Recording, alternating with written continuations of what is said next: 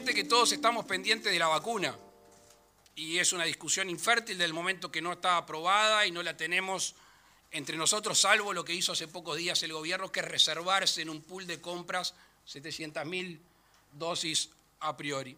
Pero la vacuna que hoy tenemos es esta. Esta es, la vacuna que hoy existe.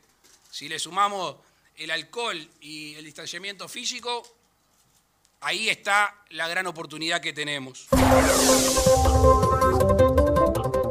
Muy, pero muy buenas. Arrancamos otro programa más de punto y coma. Y arrancamos con los titulares. Debate de Biden-Trump, COVID en Uruguay, la calle posible COVID. Ronaldinho tiene COVID. Paisandú, venta de Fernet y desodorantes. Crece. Acto del FA y Mujica y Sanguinetti. El legado. Ahora sí, lo voy a presentar a él. Nuestro periodista estrella, bueno, capaz que periodista no, pero comunicador estrella de este programa. Humorista, bailarín y ante todo un gran deportista. Lo presento a Tomás. Las últimas dos fueron falsas, pero las primeras me gustaron. Hay que ponerle un poco más.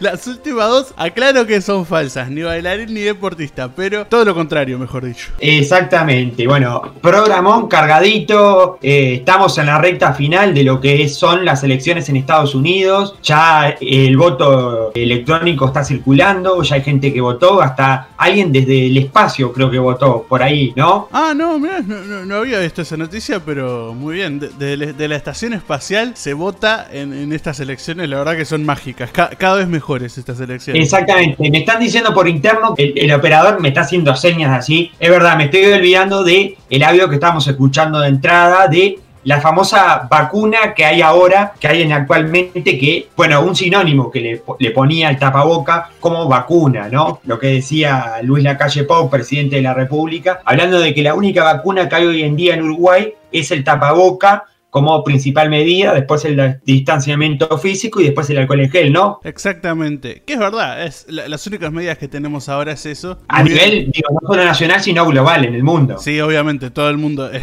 la única medida que hay, aunque ya se están haciendo pruebas de algunas vacunas, pero nada todavía significativo. Por ahora tenemos que... exactamente, se rumorea que para diciembre la vacuna rusa podría desembarcar en, América, especialmente en, lo que sería la parte de Argentina o en Venezuela se habla de, bueno, de haber unos ciertos convenios también, lo que, bueno, eh, Estados Unidos no quiere comprar, que América le compre nada a China, hubo como un retroceso atrás de, de, Jair Bolsonaro en su momento que supuestamente el Ministerio de Salud había hablado por una posible vacuna china y Jair Bolsonaro salió al cruce de que no se va a comprar nada de China. Y bueno, todo también se lleva al, terreno de, la política. Pero ahora sí, eh, si te parece, nos vamos a, a, hincarle el diente de lleno a lo que pasó en el debate de Biden y Trump. Todo lo que pasó, este análisis que lo va a traer Thomas, queda ya, estamos hablando de unos días, prácticamente una semana, si nos ponemos a contar, ¿no? Sí, o menos de una semana, la verdad, porque el 3 de noviembre son las elecciones de en Estados Martes 3 de noviembre. Martes 3 de noviembre van a ser esas elecciones de Estados Unidos que en realidad ya están pasando con el voto postal y todo esto, como ya hemos explicado antes, y cómo funciona con el sufragio indirecto y todas esas cosas el voto en Estados Unidos. Pero hace poco fue el último debate, el debate final, el último de los tres debates, que eh, hablamos del primero, la otra vez traje acá un informe que, pues me encantan estos debates y hago estos informes, los armo así. Este es el tercer y último debate, que el segundo debate no hablamos tanto porque fue el de los vices. ¿Te acordás que te dije que no pasó nada, básicamente?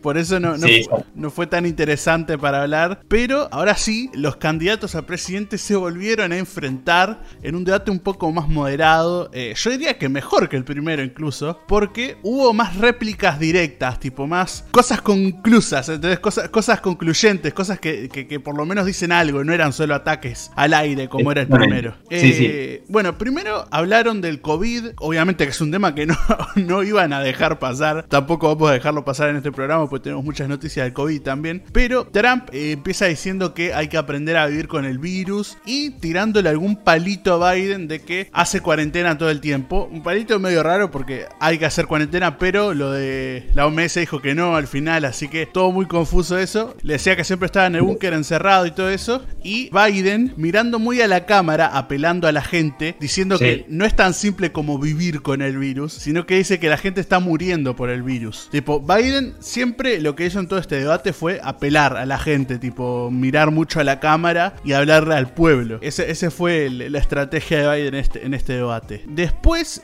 se empezaron a tirar palos eh, los dos de corrupción, que es un tema fuerte para tirarse palos así tranquilamente Trump a Biden y Biden a Trump. O sea, no, no, los dos se tiraban. Tipo, Trump le decía a Biden que cuando él era vice en la presidencia de, Obama, Biden era vicepresidente y decía que Biden aceptaba dinero extranjero, pero Biden retruca diciendo que nunca pasó eso, que es mentira, y que en cambio Trump tiene una cuenta bancaria en China y hace todo tipo de negocios con China. Es fuerte, eso, esa declaración es fuerte.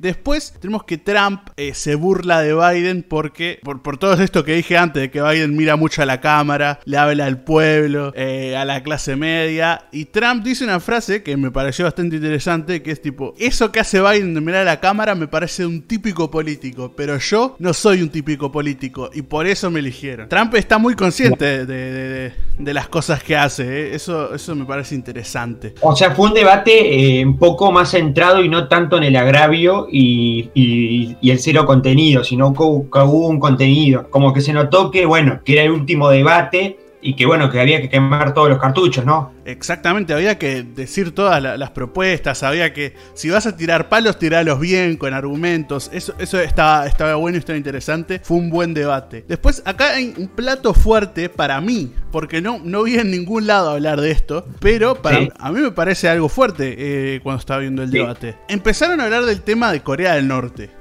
un tema que no esperaba que al hablar en el debate, pero... O sea, un tema muy crucial para Estados Unidos por, bueno, lo que implica Corea y también, eh, vamos a decir también la, otra parte, hubo una, un posible amiguismo en su momento entre el, líder coreano y Trump, ¿no? Exactamente, es eso lo que se habla en, este tema. ¿Cómo que se llama? Porque usted lo sabe pronunciar muy bien. Kim Jong-un. Y hablando de Kim Jong-un, nunca nombran a Kim Jong-un. Nunca dicen el nombre Kim Jong-un, al menos que yo recuerde.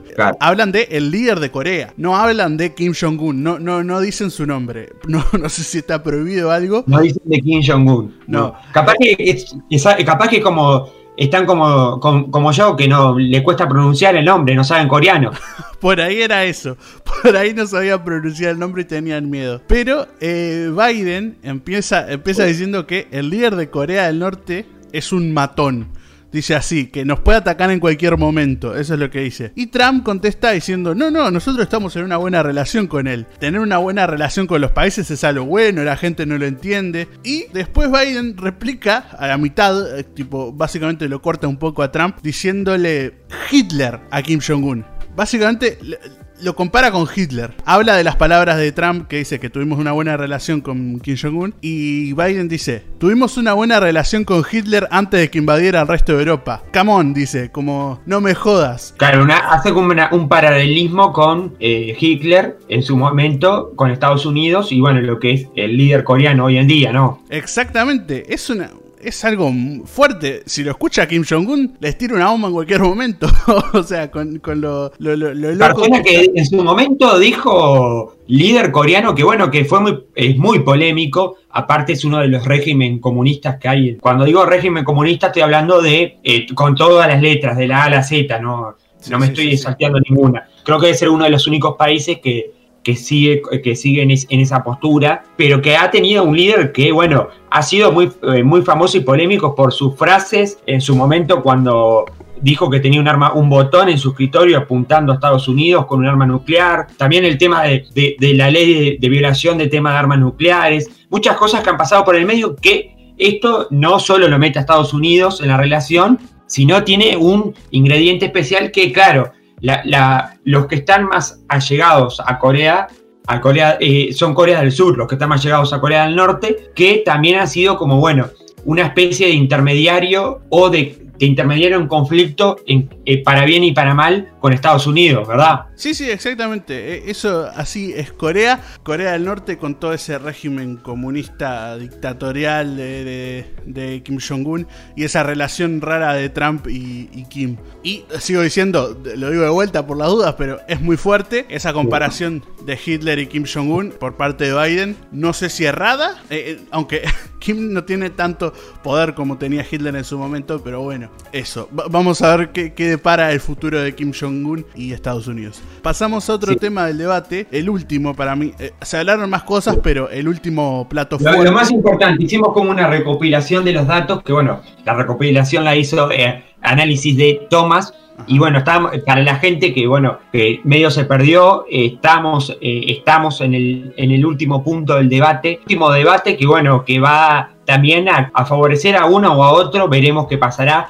Pero sí, tiranos el último tema del, debate que vos crees que es importante, que se, que bueno, que se, debatió, obviamente, que se dijo, que se comentó. Sí, eh, para no dejar atrás un tema que no agregué, que es el cambio climático. Yo sé que Trump está un poco en contra, pero no entendí las cosas que se dijeron entre ellos, porque hablaron del viento de una manera rara. Eh, no entendí qué pasó. o sea, hablaron del aire y del viento, como que no hablaron. O sea que el cambio climático estuvo en el debate. Sí, estuvo en el debate, pero no, no me tiro por ningún lado porque no sé bien cuál fue la discusión y siento que no hablaron con mucha con mucha firmeza, como, como sabiendo el tema, sino que tiraron ahí un poco de fruta. Pero, ahora sí, el tema fuerte, el último tema fuerte, es el tema del racismo. Un tema que últimamente eh, a Trump no lo favoreció mucho por sus posturas y además también es un tema que marcó dos posturas diferentes entre Biden y Trump. Unos que estaban a favor, otros que estaban en contra. Eh, hubieron también hechos de violencia que ayudaron un poco a, al apoyo de Biden, ¿no? Acá Trump empieza diciendo una frase que es, soy la persona menos racista de este cuarto. Eh, no, sé si decir que sos la persona menos racista te hace el menos racista. Decirlo no, no, no, no, no es mejor que tus acciones. Dice después también, desde Abraham Lincoln nadie hizo tanto por la comunidad negra como yo. Eso dice Trump. Eso dice Trump hablando de Abraham Lincoln, que creo yo, no sé mucho de historia, un poco sé, porque vi el, el documental, vi el musical de Hamilton, de Alexander Hamilton, que es el creador de básicamente toda la economía de Estados Unidos. Pero bueno, y además muy, muy buen eh, musical de Lin Manuel Miranda. ya te tiramos una recomendación a los que nos están escuchando. Bueno, pueden, eh, pueden ir a este musical, lo pueden encontrar muy buenas canciones. Sí, sí, Está disponible en alguna plataforma, ¿no? Sí, lo pueden encontrar en una plataforma, eh, en Disney Plus, básicamente, que todavía no está acá en, Latinoamérica, pero en noviembre llega a Latinoamérica. Así se. Ya pasamos el chivo también. pasamos el chivo de Disney Plus. Igual Disney no necesita ningún chivo, pues es Disney. Pero bueno. Sí, sí, obvio. Eh, bueno, volviendo al tema. Volviendo al tema, sí, sí. Trump dice, desde Abraham Lincoln nadie hizo tanto por la comunidad negra como yo. Y Biden, eh, acá hay un poco la gente se confundió, porque Biden lo que responde es tipo, ¿Viste cuando vos le respondés a alguien con la última frase que dijo? Eh, sí. Como que le decís, pasame el orégano. Y ese dice, bueno, vos orégano, vení para acá. Es como cuando... Ah, es una cosa que la gente hace eh, como inconscientemente y está, está bueno y está interesante. Y acá Biden dice, eh, bueno, acá tenemos a Abraham Lincoln diciendo que no es racista cuando es la persona más racista del mundo. Pero no se está refiriendo a Lincoln, se está refiriendo a Trump. no sé si se entiende. O sea, le dice a Abraham Lincoln a Trump porque Trump él mismo dijo que, que era como Abraham Lincoln porque nadie hizo tanto por la comunidad negra como él. Que yo diría un poco que es mentira también, pero bueno, está eso, eso son más cosas que se van viendo. Después, eh, Biden le dice a Trump que cerró las fronteras para los mexicanos y que avivó las llamas del racismo en Estados Unidos y todo eso muy fuerte que Trump no, no como siempre, ya también hablamos del debate pasado, que le dijeron, de sí que no apoyás a la supremacía blanca. Y Trump no dijo que no. Trump no dijo no apoyo a la supremacía blanca, dijo, y bueno, le digo que no, no hagan nada por ahora, pero no dijo que no los apoyaba. O sea, es algo. O sea, un presidente no puede decir eso. Tiene que decir, no, no apoyo a ningún supremacista blanco y punto. Pero bueno, eh, en este tema, Biden obviamente eh, está en el lado más coherente. Digo, no es difícil decir que no sos racista. Eh, tampoco como Trump que decir soy la persona menos racista de, este cuarto. Es, claro, claro. O sea, no, es. Sí, sí, y bueno, y justo en un tema donde hay una postura muy, muy bien marcada de, los dos bandos, o sea, se ha, se ha, demostrado por lo menos a nivel de, de, situaciones y comentarios y hechos de los dos eh, candidatos que, bueno, que han tenido postura totalmente diferente y firme con sus dichos. Bueno, creo que por acá eh, vamos cerrando un poquito de lo que fue este debate de Biden, Trump, Trump, Biden, y bueno, y veremos después eh, qué nos eh, depara para el 3 de noviembre cuando se va a cerrar ese, esa votación y vamos a saber quién es el próximo presidente de los Estados Unidos, ¿no? Vamos a ver el 3 de noviembre. Vamos a traer, obviamente, un programa de punto y coma después del 3 de noviembre a ver quién es el presidente nuevo de Estados Unidos. Algo eh, que es un. Es mundial ya. Es raro que nos domine un imperio tanto que el presidente de su país sea tan importante, pero bueno. Una potencia mundial que, bueno, que veremos eh, qué pasará. Y bueno, y de Biden a Trump nos tenemos que pasar a otras noticias, otros titulares que tenemos, porque Lamentablemente eh, estamos en zona amarilla eh, de COVID en Uruguay, se han aumentado los casos, han aparecido más casos, bueno, hemos tenemos inconvenientes en algunos departamentos, que tenemos que decir que la cosa está muy complicada y que hay que seguirnos cuidando, cuidándonos, porque el otro día hablábamos, ¿te acordás Tomás que hablábamos de los rebrotes que había en España, en Italia, en Francia, que había toques de queda y todo. Bueno, Uruguay no se queda atrás con la aparición de, varios casos. Hoy en día tenemos que decir que estamos, estamos esperando las cifras ahora en un rato a ver si podemos llegar en esta grabación, pero hasta, hasta la última actualización que fue el, el 24 del 10, tenemos aproximadamente casos activos 453, 9 casos en cuidados intensivos y 48 casos nuevos de lo que aparecieron.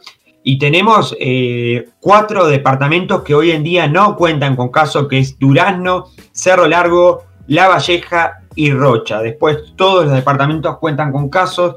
Los departamentos más complicados según eh, los infectólogos que hicieron como una especie de un mapa que pusieron en amarillo a Montevideo, que hoy en día Montevideo cuenta con 250 casos y que pusieron también en en amarillo a Colonia con 12 casos y un amarillo casi, digamos, casi naranja. Estamos hablando de Rivera que hoy cuenta con 115 casos activos. Rivera que bueno, que eh, se está tratando de, las autoridades han viajado a Rivera, habló la intendenta de Rivera, el tema está complicado porque obviamente que desde el lado brasileño no paran de llegar. Hoy veía un tweet de un video, un video que se subió en Twitter de la cantidad de filas de ómnibus que había en la, en la acera del lado brasileño. Recordemos que Rivera tiene frontera seca, que es con, Santana del, del, Libramento, que es lo mismo que ir al Chuy. O sea, es cruzar una calle y estás en Brasil. Y bueno, y no se puede impedir que los, ómnibus, vengan eh, y que paren del lado brasilero porque no es territorio nuestro. Y eso ha incomodado mucho porque ha hecho el flujo de circulación de miles de personas eh, de Brasil, de Brasil y, miles de personas brasileñas y uruguayas que se mezclan para ir a comprar a los, a los free shop y a las tiendas. Que bueno, que eso después repercute y trae... Eh, la cantidad de casos que tiene activo hoy en día el departamento de Rivera, departamento que, bueno, la está sufriendo y mal. También hay que decir que aparecieron nuevos casos en Salto y en Paysandú.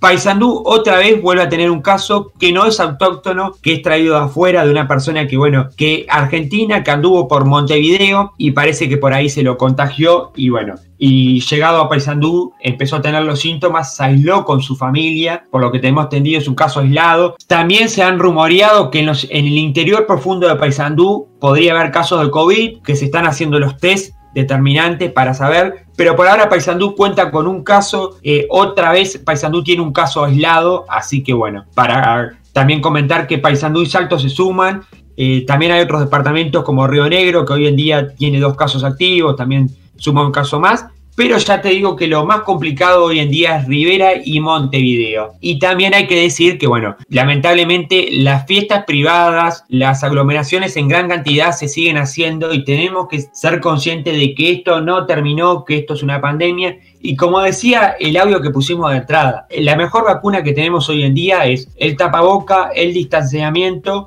y el alcohol en gel. Obviamente que no estamos diciendo de que no se reúnan, pero que tomen las medidas a reunirse. No podemos hacer fiestas clandestinas cuando tenemos manifestaciones de gente relacionada con el ámbito laboral nocturno. Hablamos de la gente de los bailes, de la gente de los salones, de la gente de las fiestas, que está sin trabajar por un tema de pandemia y sin embargo todos los fines de semana siguen apareciendo denuncias tras denuncias, fiestas clandestinas, que lo peor de todo que se filtran en Instagram y también... Eh, quiero hacer un paréntesis porque la zona del Paso Molino vivió un momento, bueno, complicado donde hubo una ola de disturbios de una famosa juntada, de una fiesta que terminó destrozando locales.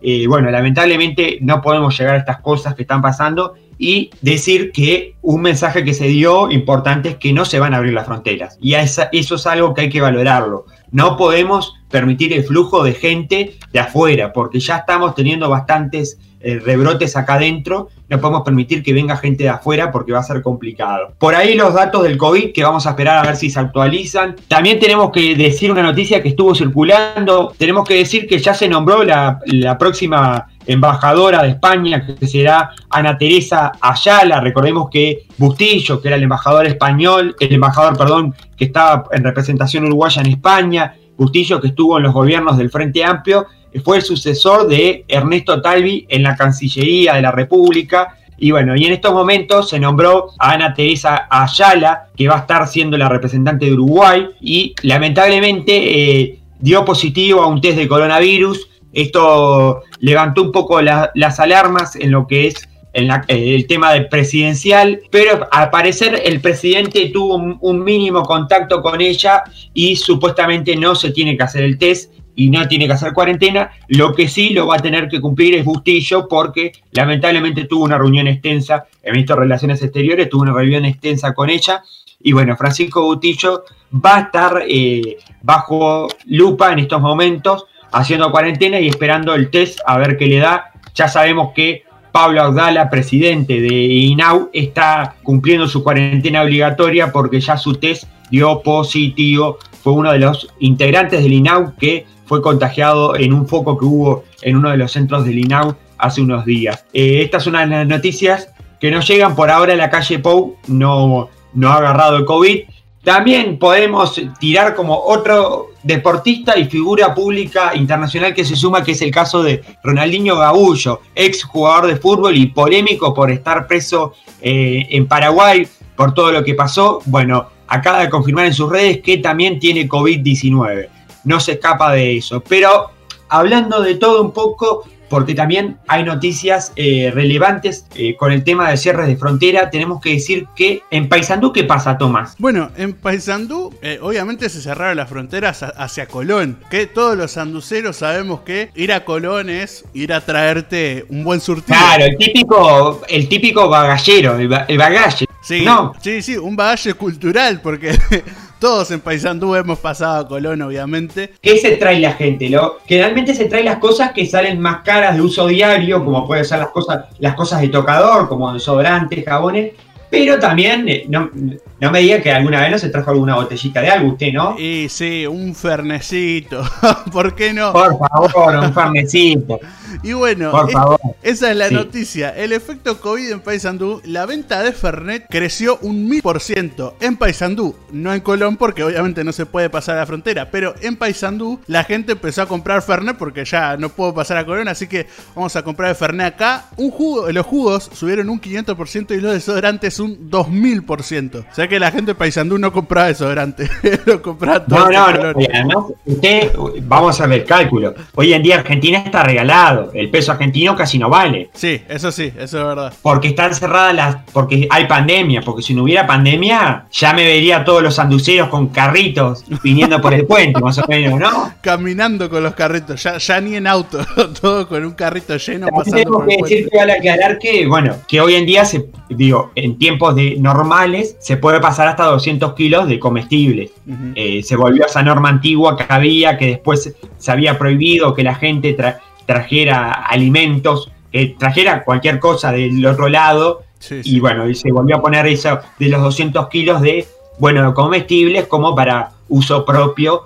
Eh, obviamente que sabemos que con todo lo que implica el tema de que, bueno, se traen alimentos más baratos por el tema del cambio, por el tema también de que se va a ciertos impuestos porque esos alimentos no son comprados en, Uruguay y, por ende no son eh, eh, importados a Uruguay. Entonces todas esas cosas que siempre tenemos, pero sabemos que el famoso bagalle, bagallero, como le dirían que pasa siempre en todos los departamentos limítrofes, desde Rocha, Cerro Largo, Artigas, Paysandú, Salto, Río Negro, e incluso en algún buquebús también se puede, se pudo haber filtrado algo, ¿verdad? ¿Quién no tuvo un familiar que, que se tomó un buquebús a Buenos Aires, se pasó ahí por la salada, por, la salada y se trajo ahí una ropita? La típica, vas a Chuy, tráeme ticholos. También. La típica, la típica. Sí, sí, sí, La típica la, caña y los ticholos de Chuy. o, ahí en, Cerro Largo también, toda la zona ahí del límite con Brasil también, eh, en Río Branco ahí a comprar ticholos, bueno, esas cosas que son tradicionales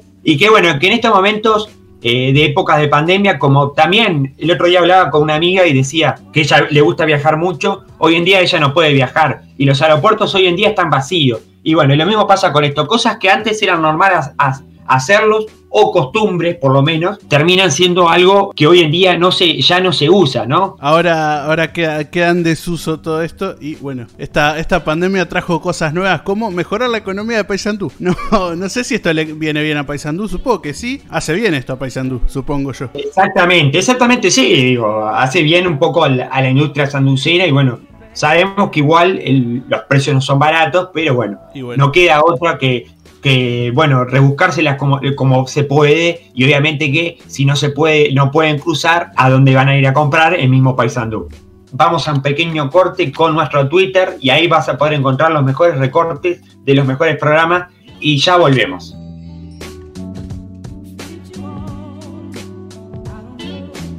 Te damos la noticia y vos la interpretás como quieras. Punto y coma. Toda la información de la semana en un ratito. Seguinos en Twitter, arroba punto y coma UI.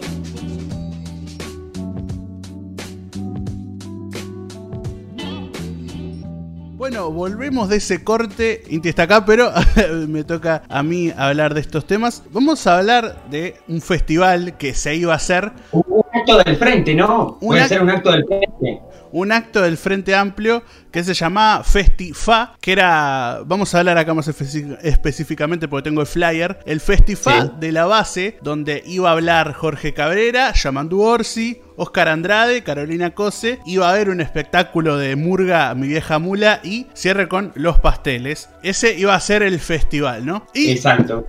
Eh, después se volvió viral una foto de que afuera de ese comité de base, eh, de la zona de la Guada, ¿no? Por ahí. Porque, vamos a aclarar, este festival se iba a organizar y bueno, y terminó siendo suspendido por eh, medidas de, por las medidas que ya sabemos, digo. Sí, sí, sí, sí. Terminó siendo suspendido porque estamos en época de coronavirus, no por otra cosa. Terminó siendo suspendido porque era un festival en época de pandemia. Vamos a aclarar eso antes que nada. Pero afuera del comité de base había un cartel que decía acto suspendido por presiones del gobierno. Yo, la verdad, no estoy de acuerdo con esto. Ah, es, eso de acto suspendido por presiones del gobierno, no hubo presión del gobierno. Estamos en una pandemia. No se pueden hacer festivales de esta, de esta magnitud. Porque, a ver, vamos a leer el flyer de vuelta. Había uno, dos, tres, cuatro personas, cuatro dirigentes políticos importantísimos que iban a hablar ahí o sea, yo tengo pensado que iba a haber mucha gente, la verdad. Iba a haber espectáculos artísticos de murgas importantes. Iba a ser algo bastante, bastante grande. O sea, está, buenísimo el, acto, está buenísimo el festival.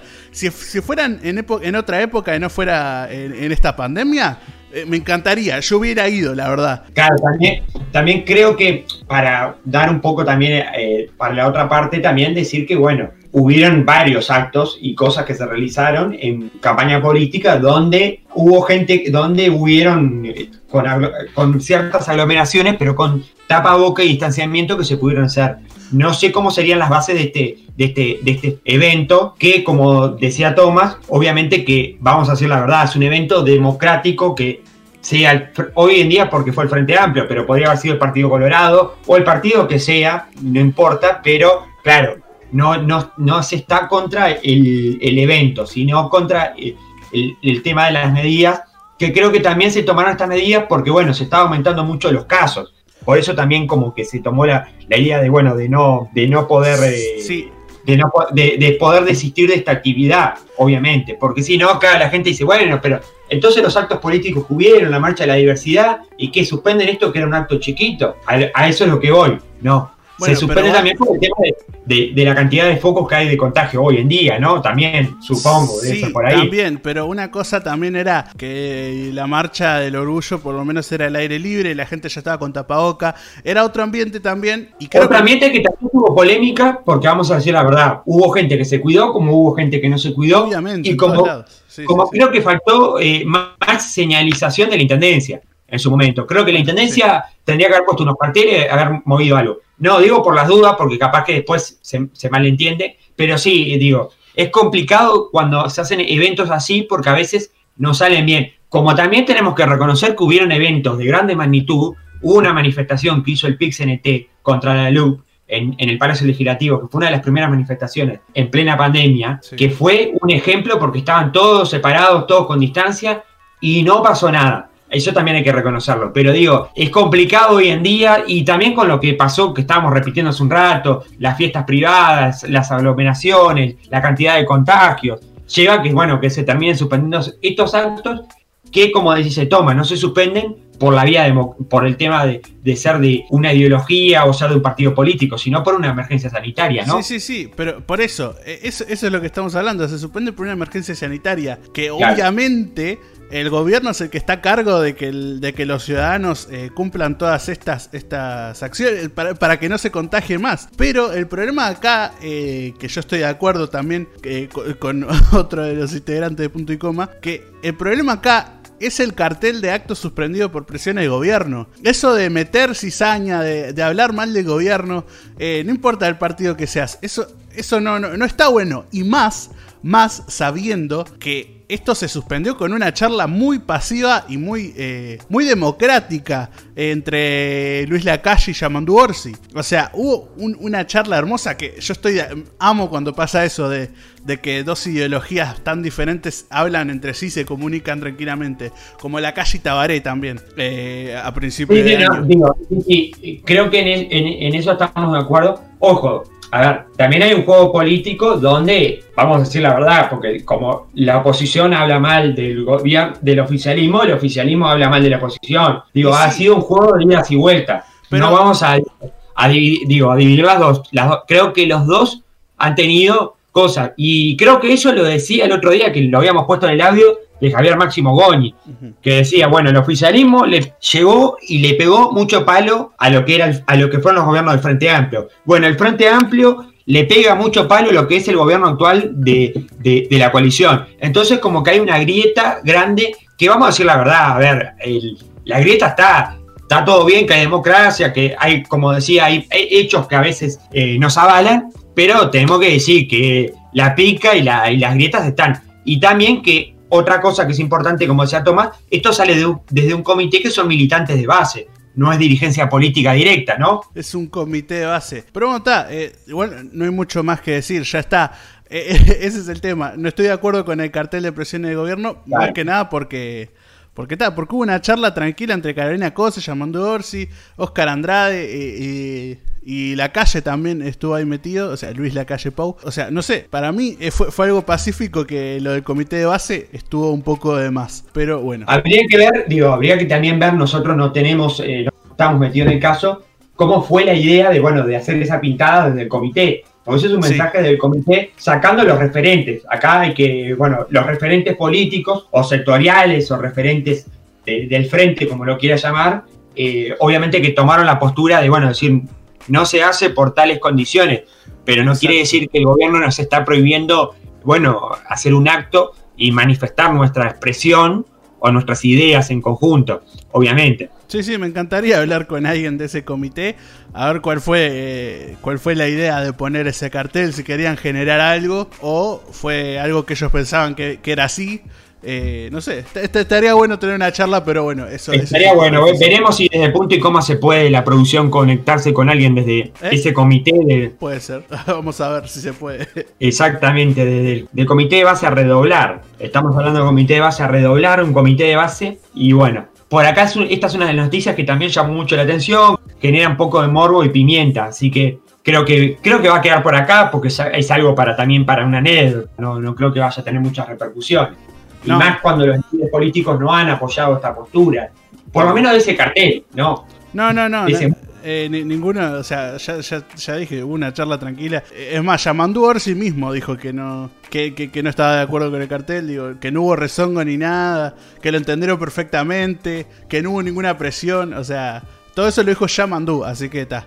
Eso, el cartel es más anecdótico y solo algo que dijo el comité. Perfecto, y ahora sí, pasamos a lo último y al legado. Y vamos a, dar un cierre diferente. Cerramos con este legado que nos dejan dos figuras que hicieron y siguen haciendo historia en la política uruguaya. Dos figuras que como dirían algunos, dos camaradas opuestas.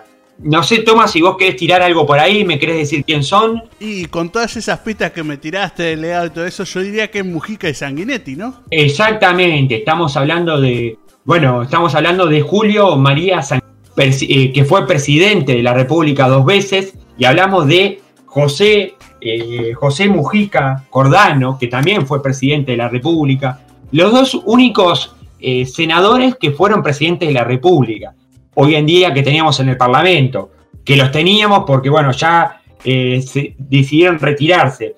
Hablamos, vamos a empezar a hablar por el líder de ballistas, está eh, Julio María Sanguinetti, que nació en el año 1936, eh, Julio María Sanguinetti, que a los 17 años empezó a militar y que en la década de 1973 llegó por primera vez al Parlamento eh, como diputado electo por el Partido Colorado. Eh, después, en la década del 60 y 70, fue ministro de Educación del gobierno de Pacheco Areco, gobierno predictadura, el, último gobierno que hubo antes de la dictadura. Sanguinetti tiene una particularidad, eh, fue una de las figuras que estuvo en el gobierno entrante, antes de la dictadura, gobierno, perdón, previo a la dictadura, y estuvo en el gobierno Después, post dictadura, o sea, fue el presidente electo en el año 1984 cuando se vuelve a recuperar la democracia.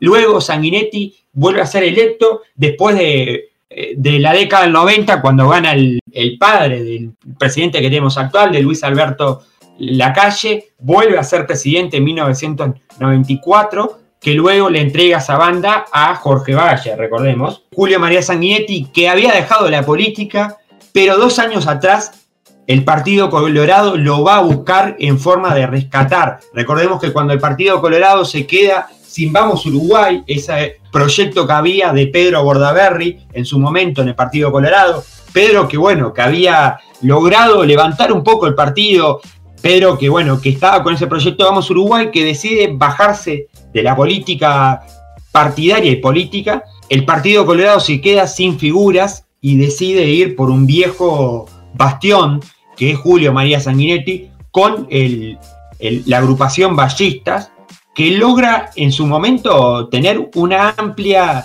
eh, margen de diferencia por lo que sería un candidato nuevo que aparecía, hablamos de Ernesto Talvi, que luego le, termina dando vuelta esa interna en el Partido Colorado, donde Ernesto Talvi logra consagrarse y ganar, eh, y donde logra eh, captar muchos votantes jóvenes y de afuera del Partido Colorado. El mismo Ernesto Talvi, ganando la elección, se convertiría en el secretario general del Partido Colorado, que luego se lo decide designar a Julio María Sanguinetti como secretario del Partido Colorado. Recordemos que eh, Julio María Sanguinetti en esta elección logró tener los cuatro, creo que son, eh, los, perdón, los dos senadores que tiene ballistas.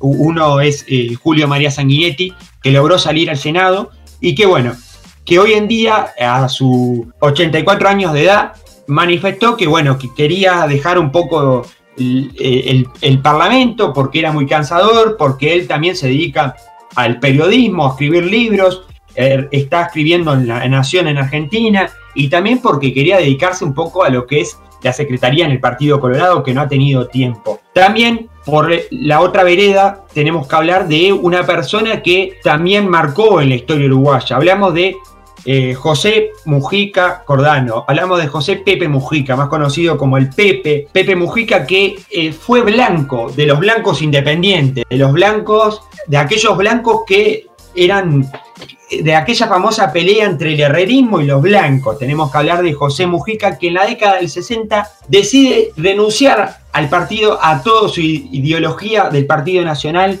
y se aventura en una, en una guerrilla armada, empezando siendo, bueno, una de las guerrillas que hubo en Uruguay, hablamos del MLN, de, de los Tupamaros, más conocidos como los Tupamaros, luego termina preso, previo a la dictadura, termina preso, y bueno, y luego cuando vuelve toda la democracia, vuelve, eh, vuelve Mujica, bueno, el MLN vuelve como querer retomar eh, de forma democrática la lucha y empieza a trabajar en todo lo que empieza a adquirir batalla en el área democrática, donde se, en la década 80 y algo y 90 entra al Frente Amplio como fuerza democrática y hablamos de hoy en día el espacio 609 y en el año 1995 aparecía con aquella famosa foto de la Vespa y su mujer acompañando a Lucía Topolanqui, que, fue, que es senadora actual y que fue eh, vicepresidenta de la República en su momento y que llegó a ser eh, presidenta.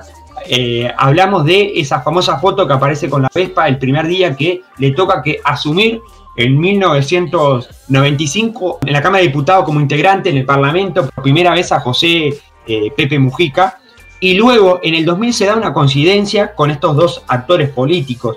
Por primera vez Julio María Sanguinetti ocupa la banca de Senado y lo mismo le pasa a José Pepe Mujica que también ocupa la banca de Senado. En 2010 logra ganar la interna y logra consagrarse como presidente de la República haciendo historia, haciendo historia en el, como presidente, siendo una persona que en su momento participó en una guerrilla armada y terminó siendo presidente de la República por el Frente Amplio, siendo el segundo presidente de izquierda que tiene el Uruguay, porque primero recordemos que fue Tabaré Vázquez. Eh, en ese gobierno tenemos que recalcar algunos hechos que se dieron históricos. Eh, la interrupción eh, del, embarazo voluntariamente y la ley del, del consumo de regulación del cannabis en Uruguay, convirtiendo a Uruguay en uno de los países de América con venta de cannabis legal. También tenemos que aclarar que estuvo la agenda de derechos, esa famosa agenda que también se votó en el gobierno de Mujica. Como también hay que hacer hincapié en el gobierno de Julio María Sanguinetti. Recordemos que Julio María Sanguinetti en el primer gobierno sume en un gobierno donde los militares entregaban el mando, él Recordemos que él no quiso que un militar le entregara la banda, sino el presidente de la Suprema Corte de Justicia le entregó la banda presidencial a Julio María Sanguinetti y en aquel momento se hizo muy, mucho hincapié en lo que fueron los famosos planes que hoy conocemos de las escuelas de tiempo completo, que en el gobierno de Julio María Sanguinetti se apostó mucho a la educación, a, lo, a todo lo que tenía que ver con también y al aumento de la economía, una economía que venía devastada por un ciclo de, de dictadura, de un gobierno eh, un gobierno puesto por los militares que había, bueno, paseado las arcas de ese poder y bueno, se había que eh, volver a reconstruir toda esa economía y a fortalecer la educación, que fue uno de los pilares que se destacaron de la, de la primera presidencia de Julio María Sanguinetti, que también hay que destacar que fue dos veces presidente. Eh, José Pepe Mujica tiene 85 años actualmente, nació el 20 de mayo de 1935 y también hay que recordarlo por su eh, chacra, donde hasta hoy en día es como su búnker, su lugar de residencia, que no lo cambió por nada ni cuando asumió de presidente. También hay que decir que eh, Mujica eh, en octubre, a principios de octubre, cuando fueron las elecciones municipales, ya había manifestado que él se iba a retirar porque él amaba la militancia y que se iba, se iba a seguir luchando, pero amaba más a la vida y él tiene una enfermedad inmunológica rara, como ya la denomina, que obviamente con esto del COVID es uno de los principales pacientes de riesgo. Julio María Sanguinetti lo había manifestado por otro lado y logró congeniar de, bueno, retirarse el martes 20 eh, los dos juntos. Recordemos que también eh, Pepe Mujica se retiró el, 20 porque eh, su sucesor, que lo va a estar, que ya lo está, lo está suplantando en la Cámara de Senadores, hablamos de el Pacha Sánchez, estaba en la Cámara de Diputados votando el, tema de presupuestos y no se podía ir de la Cámara de Diputados, sino el Frente Amplio perdía uno de los ejes y bueno, se esperó que, bueno, que pasara eso. Por otro lado, en el lugar de Julio María Sanguinetti queda Tabaré Viera, aquel famoso candidato que fue electo intendente de Rivera y que hoy va a ser el sucesor de Julio María Sanguinetti en la Cámara del Senado.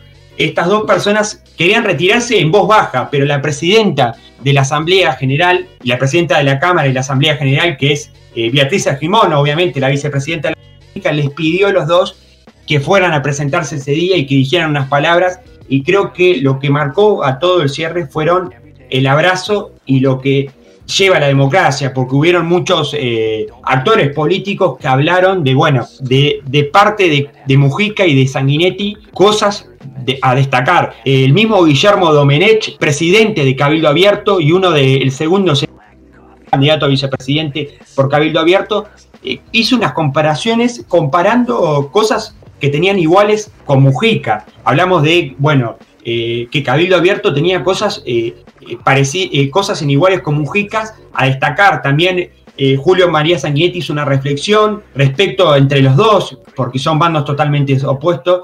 Y bueno, y se va un, se cierra un ciclo de dos grandes personas que marcaron la historia. Y acá va una pregunta que va a pasar, porque el MPP cuando fue con Mujica nunca perdió, pero cuando Mujica no iba a la cabeza, el MPP no tenía resultados. Y lo vimos en esta elección donde el MPP a nivel municipal no le fue bien, apoyando a Álvaro Villar, a candidato a intendente, iba como figura, eh, como figura visible el Pacha Sánchez, pero siempre que Mujica está en una esquina, eh, por fuera del MPP, al MPP no le va bien. la lista del espacio 609, una de las listas más votadas en los últimos tres periodos de elecciones, llegando a los 400.000 votos, que es imponente para lo que es, pero sabemos que el fenómeno Mujica es algo que ha trascendido fronteras, como también lo que ha hecho Julio María Sanguinetti, una persona que desde los 17 años hasta ahora no ha parado y que va a seguir en la política partidaria porque va a estar de secretario en, la Casa del Partido Colorado y bueno, y como dijo él, alentando las nuevas eh, oportunidades para los nuevos eh, líderes políticos que va a tener el futuro del Uruguay y también del Partido Colorado. Creo que por acá es un legado que nos han dejado dos personas totalmente opuestas ideológicamente, pero que de vía y de forma democrática llegaron a ocupar un puesto siendo diputado, siendo senador, incluso siendo dos veces presidente Julio María Sanguinetti. Me parece que por acá está eh, cerramos, no sé si querés decir algo, Tomás. Sí, no, es que eh, estaba viendo acá mientras vos hablabas, estaba buscando una noticia de la BBC. Eh, la BBC, noticias internacionales, eh, hablando de, esto, del abrazo de Mujica y Sanguinetti, eh, que es un ejemplo de, dos expresidentes con ideologías diferentes que hacen este gesto de, dejar atrás las diferencias y darse un abrazo en plena pandemia, pero bueno, el gesto en este caso es más importante que todo lo que está pasando, ¿no? Claro, además también, como decía, gestos de, parlamentarios que capaz que son totalmente opuestos ideológicamente o que han ido en contra muchas veces, que han dejado mensajes eh, para uno y para el otro, para los dos. Eh, destacábamos lo de Guillermo Domenech, poniendo, bueno, comparando similitudes que tiene Cabildo Abierto con el Pepe Mujica y con el MPP, cosas que tienen en común que eso llamó mucho la atención y también, bueno, eh, este legado que queda que obviamente van a seguir eh, estando, no tan visible para las cámaras ni para el Parlamento, pero seguramente lo vamos a ver al Pepe comentando algunas cosas por ahí como, como debe ser, como a él le gusta, y también a Julio María Sanguito hasta el último día. Eso no lo digo yo, sino lo dice todo el mundo. Así que bueno. Bueno, cerramos el programa. Hoy un programa eh, que tuvimos de todo un poco y muy pronto vamos a volver con los invitados. Así que bueno, nos reencontramos el próximo semana cuando hagamos más. Punto y coma.